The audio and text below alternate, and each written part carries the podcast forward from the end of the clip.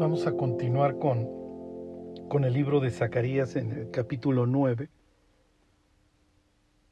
Como, como lo vamos a ir viendo, Zacarías, y piensen en el Apocalipsis, al igual que Juan, va a tomar mucho de, de autores previos. Ahorita vamos a ver cómo inclusive hace una cita ahí textual del Salmo 72 para presentarnos a este, a este Dios guerrero. Ok, ¿se acuerdan? Hace unas semanas les, les ponía un estudio que se llama el Dios, el Dios que combate. Y justo la semana pasada les decía que el rey viene justo y salvador, humilde y sentado en un pollino, ¿ok? Acuérdense que, que cuando vayan leyendo la Biblia, busquen patrones, eh, busquen contrastes, este, busquen símbolos. Y aquí tenemos un contraste, ¿ok? Porque por un lado se nos habla del Dios guerrero, ahorita lo, ahorita lo vemos, y bueno, pues ya empezamos así, ¿ok? Dios va a restaurar las, este, las fronteras, Dios va inclusive a hacer que los filisteos se vuelvan a Él, Dios va a hacer toda una transformación. Más adelante habla de esta idea de, del Dios guerrero que, que establece una paz definitiva. Pero por el otro lado habla de un rey que es humilde y que viene no en el caballo blanco como lo pinta Apocalipsis 19. Y este entonces entonces a veces, oye Pablo, ¿de dónde sacas que lo más débil de Dios es más fuerte que los hombres? Ajá, que lo insensato de Dios es más sabio que los hombres. Esta es la idea, ¿sí? La misma que usa Juan en el capítulo 6 de Apocalipsis cuando dice porque la, porque la ira del cordero ha llegado. ¿Ok? Es una contradicción. O sea, un cordero, y piensa en el cordero de la Pascua, de un año, ¿sí? Tiene que ser un cordero joven, o sea, no inspira el más mínimo temor y en el Apocalipsis los grandes, los ricos, los capitanes, los poderosos le, piden a las rocas que les caigan encima. ¿Por qué? Porque, porque la ira del cordero pues, ya llegó. ¿Ok? Entonces es, es, es, un, es una paradoja, obviamente una contradicción aparente para mostrar el poder de Dios. ¿Ok? Y ahorita vamos a ver la identidad de esta persona, de este rey que viene justo y salvador eh, a establecer una paz definitiva montado sobre un pollino. ¿Ok? Eh, les decía yo la semana pasada que no hay salvación sin, sin sangre. Ahorita vuelvo a referirme más adelante a esto. ¿Y, ¿Y por qué no? Porque Dios no pudiera ser al mismo tiempo justo y al mismo tiempo salvador. ¿Ok? Entonces, como se los decía la, la, vez pasada, el mismo Isaías maneja los dos mismos términos en el mismo versículo. Este, Dios justo y salvador. Entonces, la forma en la que Dios resuelve esta paradoja es en la cruz. ¿Ok? La cruz le permite a Dios al mismo tiempo ser justo y al mismo tiempo salvarnos. ¿Por qué? Porque la justicia de Dios queda satisfecha, Dios finalmente descarga toda su ira y al mismo tiempo nos salva. ¿sí? Entonces, es imposible que un ser humano libre, o sea, pueda salvarse de la ira de Dios, a menos de que el propio Dios interviniera, y es lo que sucede en la cruz. Y por eso podemos entender estas palabras de Jesús desde la cruz, Dios mío, Dios mío, ¿por qué me has desamparado? Jesús está haciendo una cita ahí del Salmo 22, porque literalmente Dios lo está desamparando, lo está castigando. Entonces, como les he dicho antes, si nosotros entendemos Isaías 53, 10, entendemos perfectamente la cruz y estos conceptos de Dios justo y salvador al mismo tiempo. Con todo, agradó a Dios sujetarlo a padecimiento cuando haya puesto su vida en expiación por el pecado. ¿Ok? Dios quiso sujetar a su propio hijo a, dolor, a, padecimiento, lo castigó como si Cristo hubiera sido un asesino, un violador, un defraudador, este, un político corrupto, un mentiroso, lo que ustedes quieran, un abominable, un idólatra. Que Cristo recibe la descarga que merecía el borracho que le pega a sus hijos, el adúltero, la adúltera, la chismosa, la que, la que daña con su lengua. Lo, que somos los seres humanos, este saco de, de, de, putrefacción, de corrupción. ¿Ok? Jesús carga sobre sí mismo todas nuestras faltas. Piensen en la escena, Jesús va a morir a espaldas del templo. Jesús está muriendo a espaldas del lugar santísimo en un sitio que se le llama el, Gólgota, que pudiera tener que ver con, con rodar. Sí, esto también tendría que ver con, con, la idea de la circuncisión previa a la conquista de la tierra prometida con Gilgal, algo que, que se desecha, que se avienta, y también con una calavera, con la muerte. La idea es un sitio escabroso, ¿ok? Delante de, un centurión romano que representa una de estas bestias que ve Daniel, el imperio, ¿sí? la, mancha del, imperio, ¿ok? del ejército, de, del progreso y civilización humana a costa de la sangre y la matanza de otros. ¿Ok? Entonces esta es la idea de algo escabroso, de algo tenebroso, de, de, algo oscuro. ¿Y qué es lo que sucede cuando Cristo está padeciendo por nuestros pecados? Pues lo que hubiera esperado las tinieblas, ¿ok? Lo que se hubiera esperado, la ausencia de, de luz. Este, Génesis 1.2, ¿ok? Las tinieblas nuevamente. ¿Ok? Dios está restaurando, arreglando el caos. Y era natural que iba a haber pues todos estos conceptos de dolor, de soledad, de sed, sí, porque hay ausencia de todo. Y al final de cuentas, de justicia. ¿Ok? Ayer leía yo segunda de Pedro y piensen en esta idea de que gozamos de una fe preciosa. ¿Por qué? Por la justicia de nuestro Salvador Jesucristo, no por la nuestra. Ok, nuevamente este concepto de, de, justicia. Cristo es justo y al mismo tiempo salvador. Nos tiene que condenar al infierno, pero Él mismo entrega su vida para que nosotros podamos compartir toda la eternidad con Él. Ok, siempre que, que pienso en esto, recuerdo estas palabras de Apocalipsis que dice que dicen que Cristo va a ser la lumbrera en el cielo. Así que en algunos añitos, que no nos falta mucho, cuando estemos caminando este, en el cielo, vamos a saber que, y veamos nuestra sombra, que la persona que nos está iluminando, la persona que nos está viendo, es la persona que decidió dar su vida por nosotros.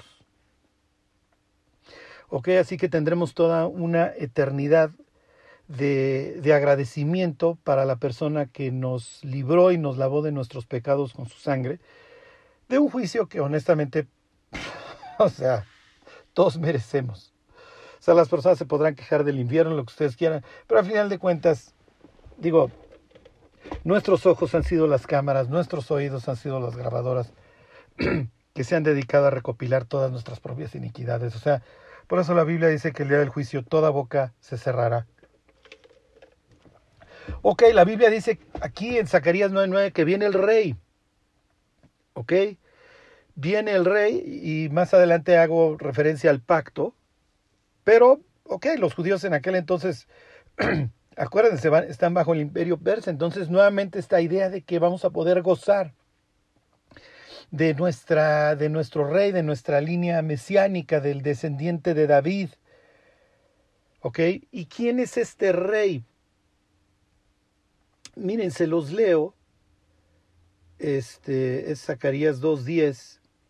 Aquí dice, da voces, alégrate, hija de Jerusalén, etc. Fíjense, dice aquí el 2.10, ajá, del propio Zacarías, dice, canta y alégrate, hija de Sión, porque aquí vengo y moraré en medio de ti, ha dicho Jehová. ¿Ok? Y aquí en el 9.9, pues tenemos más o menos el uso de las mismas palabras, alégrate mucho, nuevamente esta idea de hija de Sión, da voces de júbilo, aquí en el 2.10 habla de que cantes, de que te alegres, misma idea. He aquí que tu rey viene a ti, ok, ¿quién es este rey que está entrando? Jehová de los ejércitos, ok. Entonces, piensen en, en, todas estas personas que niegan la divinidad de Cristo y simple y sencillamente no entienden todas estas ideas del Antiguo Testamento, ¿ok? En donde está el otro Jehová, en donde está el ángel de Jehová, ¿ok? Que, que no perdonará tu iniquidad, le dice Dios a, a Moisés, no va a perdonar la iniquidad del pueblo. Y luego en Capernaum se preguntaban los fariseos, ¿quién puede perdonar pecados sino solo Dios? Ok, bueno, pues ya se lo había dicho Dios a Moisés, ahí va el ángel de Jehová, que tiene esta facultad para perdonar pecados. Ok, y ahorita, poquito más adelante en el estudio, les hago referencia a otros pasajes que hablan de la divinidad del Mesías. Ok, entonces, este, ¿cómo les diré? No, no, no se necesita leer o alterar este, Juan 1.1. ¿Ok? Eh, no necesitamos, este, eh, porque a cuál de los ángeles dijo Dios, este, siéntate a mi diestra, y todas estas ideas del capítulo 1 de la carta a los hebreos que presentan a Jesús como Dios. ¿Ok? O sea, desde el Antiguo Testamento tenemos todas estas ideas. Por un lado dice que Dios viene, este, que des voces, etcétera, que tu, que Jehová viene a ti, y en el 9.9, unas páginas, dice que ahí viene el Rey justo y Salvador, sentado en un pollino, es como entra Jesús a Jerusalén. ¿Ok? Entonces, no, no, no tenemos que llegar a ni siquiera estos pasajes en donde Tomás mete el dedo en la llaga y, oh, mi Señor y mi Dios.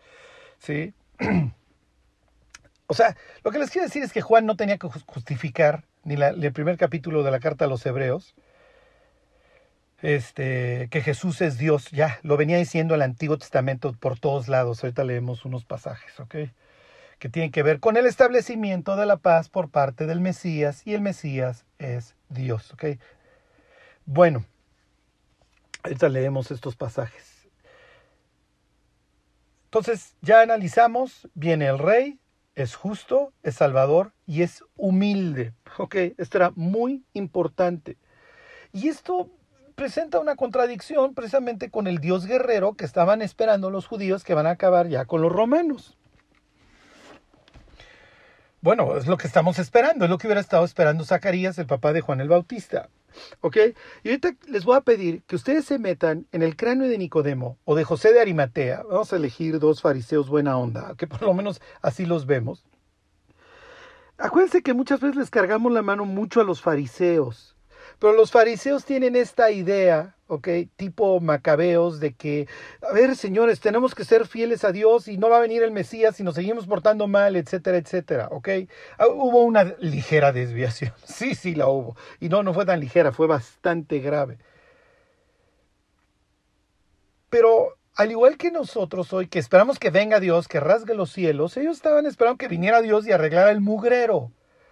¿Ok? Yo creo que cualquier persona ok, con un tantito de discernimiento sabe que el mundo está muy, muy mal. ¿Ok? Y que esto se puede poner muy grave en cualquier instante. ¿Ok? Bueno, entonces les vuelvo a leer el pasaje para que vayan llevando el hilo desde el 9.9. Dice, alégrate mucho, hija de Sión, da voces de júbilo, hija de Jerusalén, he aquí tu rey vendrá a ti justo y salvador, humilde y cabalgando sobre un asno, sobre un pollino, hijo de asna. Ok, y aquí aparece el Dios guerrero. Y de Efraín destruiré los carros y los caballos de Jerusalén. Ok, ¿se acuerdan de esta idea de que les leía yo la semana pasada, estos salmos? He aquí que estos confían en caballos, este, aquellos en esto, pero más nosotros tendremos memoria de nuestro Dios. Ok, entonces tenemos esta idea de que viene la paz duradera, de la destrucción de las armas. ¿Ok? Dice, y hablará paz a las naciones, y su señorío será de mar a mar, y desde el río hasta los fines de la tierra. ¿Ok? Este no es un concepto nuevo, el hecho de que venga Dios y finalmente reine la paz, lo traemos desde Isaías. Ok, les voy a leer algunos versículos de Isaías. Ok. Fíjense, les leo Isaías 2.4. Esto es previo a Zacarías. Dice, y juzgará entre las naciones, este es un pasaje famoso, y reprenderá muchos pueblos, y volverán sus espadas en rejas de arado, y sus lanzas en hoces. No alzará espada nación contra nación, ni se adiestrarán más para la guerra. Ok, más adelante, pasados estos, este, estos años, de, después de Zacarías, es lo que les quiero decir. En el periodo que pudiéramos llamar la literatura del segundo templo o intertestamentario, los judíos van a seguir desarrollando estas ideas, ¿ok? De que Dios va finalmente a traer la paz, ¿ok? Que, que el mundo que el mundo requiere y que solamente una intervención divina, toda esta literatura apocalíptica puede finalmente traer la paz. Es natural, pues esto es lo que van a vivir, ¿ok? Este es el anhelo que van a tener todos estos judíos bajo el imperio persa, ok, ya sufrieron bajo los asirios, los babilonios, ahora bajo el imperio persa, luego con los griegos, que se van a mencionar en este pasaje, luego con los romanos, es natural que tuvieran este anhelo y que estuvieran desarrollando toda esta literatura este, apocalíptica, ok, en donde Dios finalmente ya interviene y reina la paz. Y además de que los judíos en aquel entonces van a ver esta idea, que que, no, la sacan de cualquier parte, la sacan, eh, piensen de Génesis 6 y de Daniel 10. Van a tener esta idea de ángeles que ayudan o promueven el, homicidio y que ayudan a perfeccionar la forma en la que los hombres se matan. ¿Ok? Entonces esta idea de la guerra es vista por los judíos, esta idea de la masacre es vista por los judíos de, obviamente a partir de todas estas ideas, como algo que los ángeles promovieron para acelerar, ¿sí? para, como les decía yo el martes pasado, para volver más eficiente el odio y la masacre entre seres humanos. Piensen hoy lo que está viviendo la humanidad. ¿Quién sabe de dónde salió?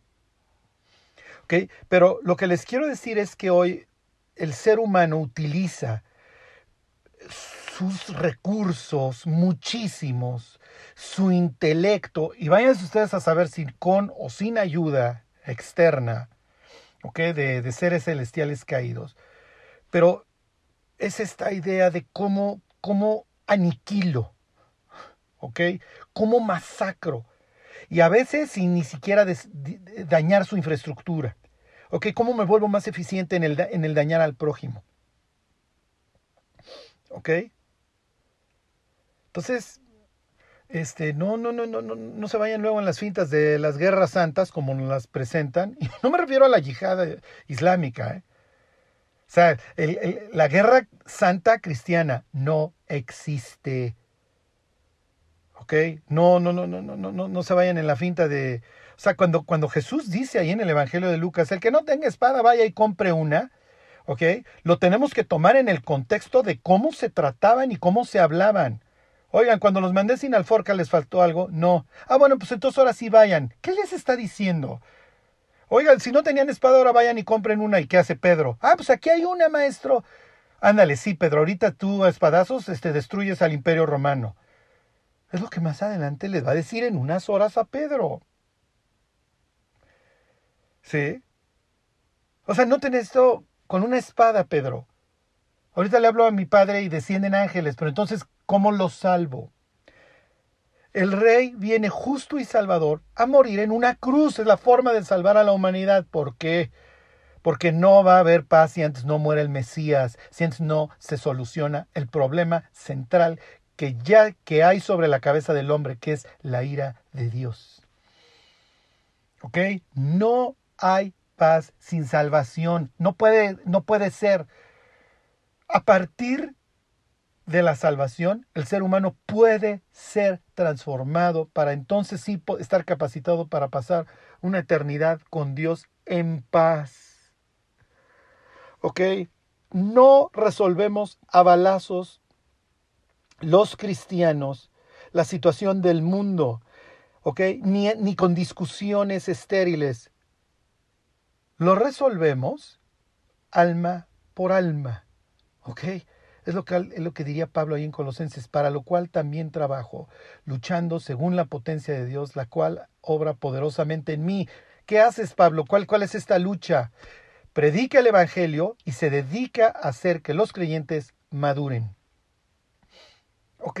Esa es la forma. Cristo va a vencer a Roma y al pecado y lo que ustedes quieran, no a través de la guerra, sino entrando en un burro para que lo celebren, ¿sí? Ni siquiera están entendiendo la idea. Y ahorita les digo por qué no la entendieron, ¿eh? Y luego morir cuatro días después en una cruz. Y así vencer. ¿Cómo va a vencer? Está muriendo, sí. Esa es la forma en la que Dios venció, muriendo en una cruz. Ok. ¿Qué es lo que sucedió ese día, ese 10 de Aviv o de Nisan? Es el mismo mes, ¿eh? nada más que le cambian el nombre después del, exilio. Por eso en el libro de Sterling Nisan. ¿Qué es lo que sucedió? Y ahora sí, vamos a meternos en el cráneo de dos fariseos que creen que Jesús es el Mesías, pero no entienden nada de lo que está sucediendo. ¿Ok? Jesús va, perdón, Nicodemo va, a Jesús, va con Jesús de noche. Y su pregunta en pocas palabras es, ¿eres? O sea, porque no llenas el perfil mesiánico. Toda esta rebambaramba y todo el chalala, chalala de eh, Rabí, sabemos que has venido de Dios como maestro, porque nadie puede hacer estas señales que tú haces si no está Dios con él, bla, bla, bla. Y luego empieza una conversación de lo más interesante. todo leyendo entre líneas es, es que no llenas el perfil mesiánico. ¿Por qué no, Nicodemo? Mira, te, voy, te lo voy a explicar. Porque en mi cerebro yo estoy pensando en Isaías 2.4. Yo estoy pensando en Zacarías 9.10. Ese es mi perfil mesiánico, en el Dios guerrero que finalmente aplasta a las bestias de Daniel, capítulo 7, si mal no recuerdo todo este sueño, etcétera, en donde salen las bestias que van a gobernar al mundo, emergen del caos. Es lo que está pensando Nicodemo. Se los vuelvo a leer. Esto es lo que hay en el cráneo de José de Arimatea y de Nicodemo. Y de Efraín destruiré los carros y los caballos de Jerusalén, y los arcos de guerra serán quebrados, y hablará paz a las naciones, y su señorío será de mar a mar, y desde el río hasta los fines de la tierra. Va a haber paz sobre toda la tierra, la tierra va a ser llena del conocimiento de Jehová. Y el desierto se va, a, se va a llenar del conocimiento de Dios y Dios va a restaurar todo y además si le sigues leyendo, no hombre, va, se establece su trono y de ahí sale un río como en la antigüedad, como en el Génesis, que se parte hacia diversas zonas, como el, el río se partía en cuatro brazos en el Génesis, etcétera, etcétera, etcétera. Ok, espero que no se me hayan perdido. Jesús entra a Jerusalén en un burro, tal como dice Zacarías 9:9, humilde, okay, justo y salvador, y lo reciben, se acuerdan, con sus palmas. Ya de eso ya me extendí mucho ahí en Apocalipsis 7. Lo reciben cual macabeos, ya llegó el Mesías, ahora sí, ya la hicimos, señal de victoria. ¿Por qué? Porque si está cumpliendo Zacarías 9:9, bueno, pues lo que sigue es Zacarías 9:10. Y entonces ya llegó el Mesías, y en cuatro días se celebra la Pascua y la Pascua nos recuerda la salida de Egipto, la destrucción de los primogénitos en Egipto que mataron a los nuestros ahogándolos en el Nilo. Y el ahogamiento del ejército, ajá, este, asociado con el éxodo del faraón, y entonces díganle a Dios, ahora sí, Tiberio ya, ya, ya no, te la vas a acabar, y, y, la dinastía de Herodes, y etcétera, y adiós Pilato, y adiós centuriones, y ahí la ven muchachos.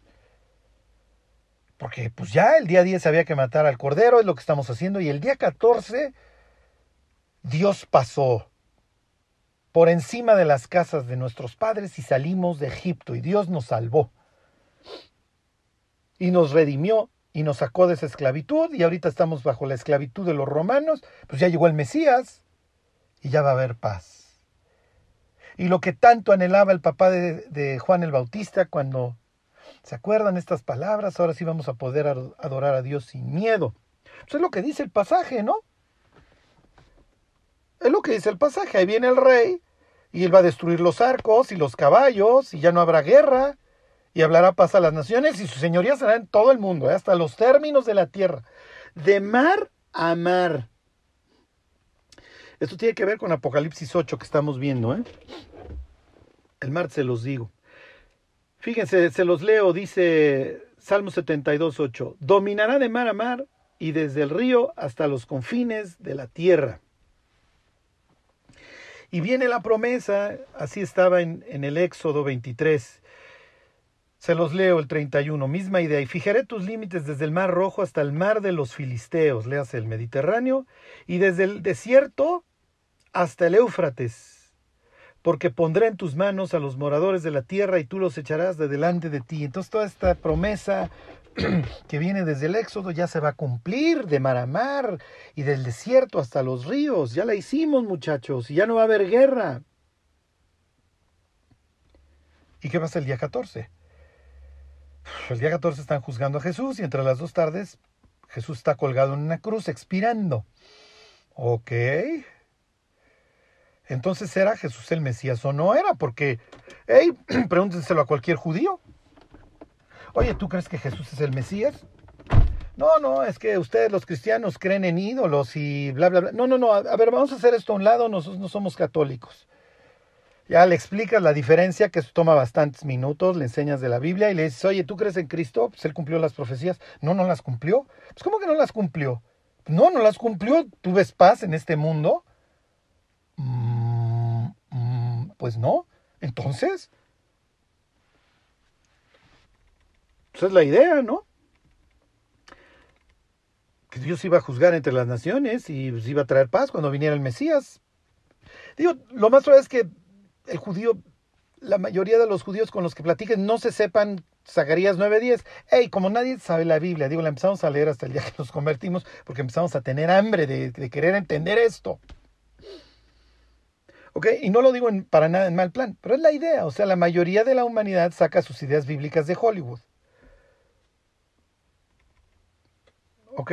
Pero pues de repente ahí van y le preguntan a alguien que pues, en teoría sabría y, oye, ¿verdad que Jesús no es el Mesías? No, por supuesto que no es, pues no hay paz en el mundo. Y era una de las señales mesiánicas. Pues sí. Fíjense, les voy a leer mismo Isaías 9.5, esto es previo a Zacarías. Dice, porque todo calzado que lleva el guerrero en el tumulto de la batalla y todo manto revolcado en sangre serán quemados pasto del fuego. ¿Por qué? Porque un niño nos es nacido, hijo nos es dado. Mm, ¿Le suena la plática entre Jesús y Nicodemo? ¿Le suena este versículo famoso de la Biblia? Porque de tal manera amó Dios al mundo, que ha dado a su hijo. ¿De dónde se le habrá ocurrido a Jesús esto? Ok, dice, y el principado sobre su hombro, y se llamará su nombre admirable, consejero, Dios fuerte, Padre eterno, príncipe de paz. Ok, cuando venga este rey, que además que además es Dios, otro versículo más que habla de Jesús como Dios, o el Mesías como Dios, el fuerte, Dios fuerte, Padre eterno, digo, suenan como referencias a Dios, ¿no? Príncipe de paz, y luego dice, lo dilatado de su imperio y la paz no tendrán límite. Entonces, entonces si era Jesús el Mesías o no, ¿dónde nos perdimos? Es lo mismo que, y más adelante les cuento cómo interpreta en esta conversación, les doy más detalles entre Juan el Bautista y Jesús. Entonces, ¿dónde nos perdimos? ¿Qué sucedió? ¿Ok? A ver, si Jesús es el Mesías, pues 9.9 ya entró y 9.10 pues no sucedió. No, Charlie, es que eso viene en su segunda venida. ¿Ok? ¿Está bien? ¿Dónde dice? No, pues tanto sí ya no sé. ok, les voy a hablar de otro pasaje famoso, mesiánico, que trata este tema. Ok, me voy a ir a un pasaje famoso por la Navidad, este, que es Miqueas, ¿dónde estoy? Capítulo 5. Dice 5.1. Rodéate ahora de muros, hija de guerreros, nos han sitiado, con vara herirán en la mejilla al juez de Israel. ok, ¿se acuerdan que a Jesús le ponen su corona de espinas y se dedican a golpearlo? Isaías dice que literalmente lo iban a desfigurar. Y pues así es, imagínense la golpiza que le ponen. ¿Qué está pensando Pilato cuando dice, he aquí el hombre? Pues está viendo a, un judío con aires mesiánicos en plena Pascua prácticamente desfigurado. Es así la, la mente gentil, ¿sí? Pensando en politiquería cuando está en el día más importante de la humanidad aunque por algunos momentos, sobre todo cuando le llega el recado de su mujer, no tengas nada que ver con este justo porque he padecido en sueños toda la noche por él, y, luego va y le pregunta de dónde eres, etcétera. Okay, Pilato sí alcanza a vislumbrar algo, pero también nos muestran los evangelios cómo el gentil ajeno a los pactos de la promesa, sin esperanza y sin Dios en el mundo, que solamente alcanza a ver a un a una persona desfigurada. Sí, o sea, olvídense de Miqueas 5.1 rondando el cráneo de Pilato. Así está el mundo hoy. O sea, lo que pueda estar pasando en términos escatológicos delante de las narices del ser humano, ni enterado. Dice, pero tú, Belén Efrata, pequeña para estar entre las familias de Judá, de ti me saldrá el que, se, el que será Señor en Israel y sus salidas son desde el principio, desde los días de la eternidad. Ok, ya. Otro más para que el Mesías es Dios, ok. No, no se le ocurrió nacer en la fecha que haya sido, septiembre o lo que sea, de, del 3 antes de Cristo al Mesías. El Mesías era desde el principio. Juan no se le ocurrió. En el principio era el verbo y el verbo estaba con Dios y el verbo era Dios. No, no, no es simplemente que Juan pensó, se me va a ocurrir algo relacionado con Cristo. ¿Por qué no le damos el título de Dios también? No, o sea, no se le ocurrió a él, simplemente lo tomó de Miqueas entre otros lados, ¿ok? Y luego dice, pero los dejará hasta el tiempo que dé a luz la que ha de dar a luz, y el resto de sus hermanos se volverá con los hijos de Israel. Era una profecía que el Mesías iba a dejar a su pueblo. ¿Por qué? Diría Jesús Lucas 19, por cuanto no conociste el tiempo de tu visitación. Cuando Jesús entra a Jerusalén sentado en el pollino, se pone a llorar y dice, oye, deberías estar contento, están aclamando al Mesías. No, están aclamando al cuate que, que, les va a resolver sus circunstancias, no al que les va a cambiar el corazón. No entienden que lo que vengo a vencer es el pecado, no a los romanos. Los romanos, los persas, todos estos pueblos que han pisoteado a Israel son consecuencia del pecado. Entonces mejor se acaba con la causa raíz, que es el corazón putrefacto del ser humano. Y de una vez invitamos a toda la humanidad. Fíjense, continúa diciendo Miqueas, y él estará y apacentará con el poder de Jehová, con grandeza del nombre de Jehová su Dios, y morarán seguros, porque ahora será engrandecida, engrandecido hasta los fines de la tierra, nuevamente esta idea, ¿ok? Y este será nuestra paz. Entonces esta idea de que el Mesías viene a traer paz ya estaba. ¿Ok? Pero para que haya paz, primero tenía que arreglarse el problema del pecado. Y miren, esto no es algo que los evangelios se saquen de la manga. El propio Zacarías habla de todo este tema de la remoción de la maldad que hemos estado estudiando. Y ahora sí, se van a volver expertos en Zacarías. Cuando ustedes les pregunten, ¿de qué trata el libro de Zacarías? El libro de Zacarías trata de una cosa y en ese contexto ustedes pueden interpretar el resto del libro. La remoción del pecado. Tan tan. Ok, ya. Tan tan. El Evangelio. Entonces, ¿qué es lo que sucede? Tienes la remoción del pecado del sumo sacerdote, el cambio de vestiduras. su mitra. ¿Se acuerdan?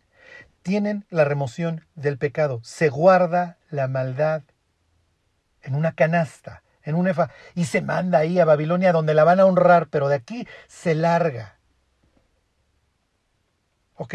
Toda esta idea de la reconstrucción que va a tener lugar, pero para que Israel vuelva a convertirse en esta nación que tiene su sistema sacrificial y su, su sumo sacerdote y los sacrificios continuos, etc., necesita entender que, se, que lo que los llevó al exilio en primer lugar fue su pecado. Por eso la idea es a estos que regresan es la remoción del pecado. Si no, no puede haber paz. ¿Ok? Eso es toda la idea.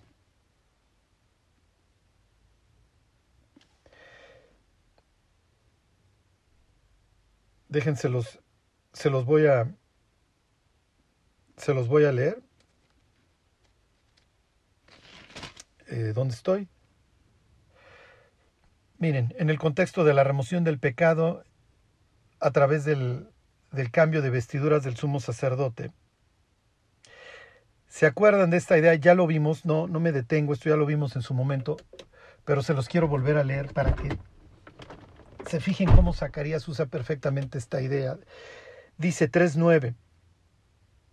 Porque he aquí aquella piedra que yo puse delante de Josué. Sobre esta única piedra hay siete ojos. He aquí yo grabaré su escultura, dice Jehová de los ejércitos, y quitaré del pecado de la tierra en un día en aquel día, dice Jehová de los ejércitos, cada uno de vosotros convidará a su compañero debajo de su vid y debajo de su higuera. Ya no me detengo en lo de la piedra eh, estructural, la primera piedra que ponían en la construcción de los templos en aquella época, etcétera, etcétera. Ya no me detengo, eso ya lo vimos en su momento. Solo quiero que vean el orden de las ideas, porque aquí el orden de los factores sí altera el producto. Aquí es, número uno, quito el pecado de la tierra en un día y luego cada uno convida a su compañero debajo de su vida y debajo de su higuera, esta idea del milenio, esta idea del reinado mesiánico. ¿Se entiende? Entonces, lo que Israel no entiende cuando entra Jesús esa tarde a Jerusalén y se pone a llorar, es que primero se quita el pecado y luego viene la era mesiánica. Lo lamento. O sea, ¿para qué te quito la bota romana? Si vas a seguir pecando. A ver, regresemos a la humanidad ya. Dios, eres bien mala onda, mira cómo está el mundo. Y Dios dice, a ver muchachos, les concedo salud perfecta y a cada uno de ustedes le deposito un millón de dólares. En oro para que pues, no haya luego inflación si alguien se pone a falsificar o imprimir. En oro. Sean felices. Pero les dejo el mismo corazón. ¿Qué es lo que va a suceder? Al rato el compadre está matando al compadre porque ya se metió con la comadre. ¿Por qué? Porque el corazón está podrido y vuelve a haber guerra. Y vuelve a haber tribunal de lo familiar y el compadre ya abandona por la comadre a sus hijos. Y entonces luego ya tienes hijos drogadictos. Entonces, es lo que la humanidad todavía no nos damos cuenta. El pecado es lo que nos ha destruido. ¿Y de dónde le estamos buscando? En el progreso, en la ciencia. Claro, vamos a seguirle por ese lado. A ver si ya perfeccionamos la forma de matar a todo un pueblo y dejar intacta la infraestructura. Esto es ridículo. El ser humano sigue desde el Edén escondido debajo de una higuera y total y perfectamente desquiciado, creyendo que se puede esconder de Dios, por favor ridícula, la humanidad es ridícula, somos, no, pudiéramos estar más enfermos. Cuando Jesús va camino a Emmaus después de la resurrección, no, nosotros pensábamos que este era el bueno, pues lo mataron. Natural que Jesús le dijera. Y me estoy incluyendo yo en la misma plática, como judío, sin saber toda la historia, hubiera estado diciendo las mismas cosas. No, sí, pensábamos, pues lo mataron. Ni modo Roma pudo más. Nuevamente,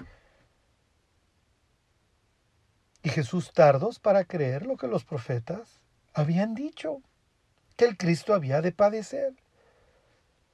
Ay, sí es cierto, ¿verdad? ¿Dónde decía? ¿Se acuerdan del siervo sufriente? Y miren, es natural, es una guerra y era natural que todas estas ideas iban a estar medio encriptadas. Es lo que dice Pablo. Si las potestades hubieran sabido, pues nunca hubieran crucificado al Señor de Gloria. Esto finalmente acaba, como dice Colosenses, arrancándole toda su fuerza a las potestades. Adiós plan satánico, adiós plan de todos estos seres celestiales caídos, tan tan, se acabó. Ya, los despojó, exhibiéndolos públicamente, triunfando sobre ellos en la cruz. ¿De dónde saca Pablo todas estas ideas? Bueno, pues de su Antiguo Testamento. Le quedó claro, ¿ok? Él lo entendió, lo captó. Este fariseo Saulo de Tarso lo captó a la primera. No, para nada. Por eso andaba persiguiendo a sus paisanos.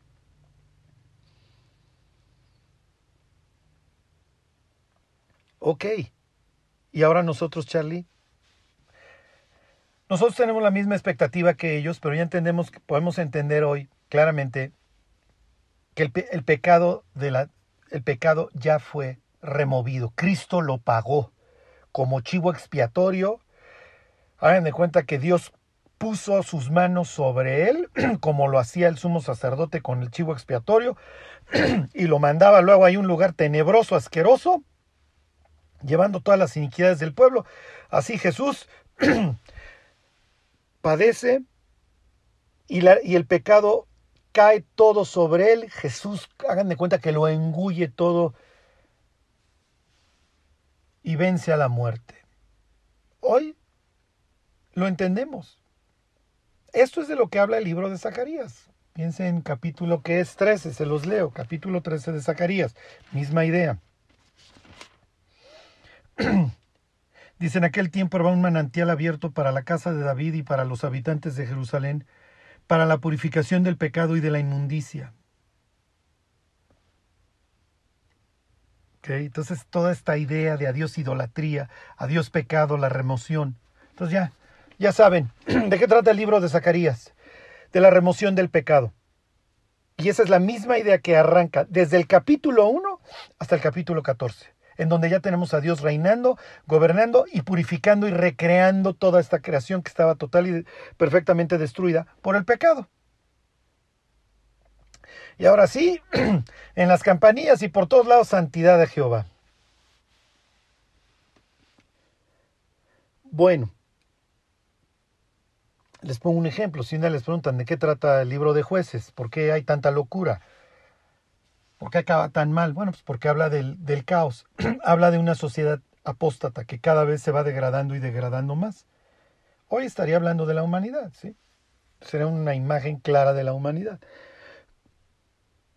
Bueno, antes de que de que se me vaya la la idea. Nosotros hoy sí esperamos esto, el Dios guerrero, así presenta el Apocalipsis a Jesús. El gran día de su ira ha llegado, el tiempo no sería más, ha llegado el momento de que las naciones vengan a ser de Cristo, etcétera. Todos estos conceptos de que Dios viene a tomar dominio de la tierra y cómo las va a regir con vara de hierro y las va a desmenuzar como vasija de alfarero. Ahora sí, Nicodemo, Estabas preguntando por el Dios guerrero, ahora sí ahí viene. Y dominará de mar a mar. Y los ríos se van a asustar delante de él nuevamente, como en el Éxodo. Mientras, el mientras,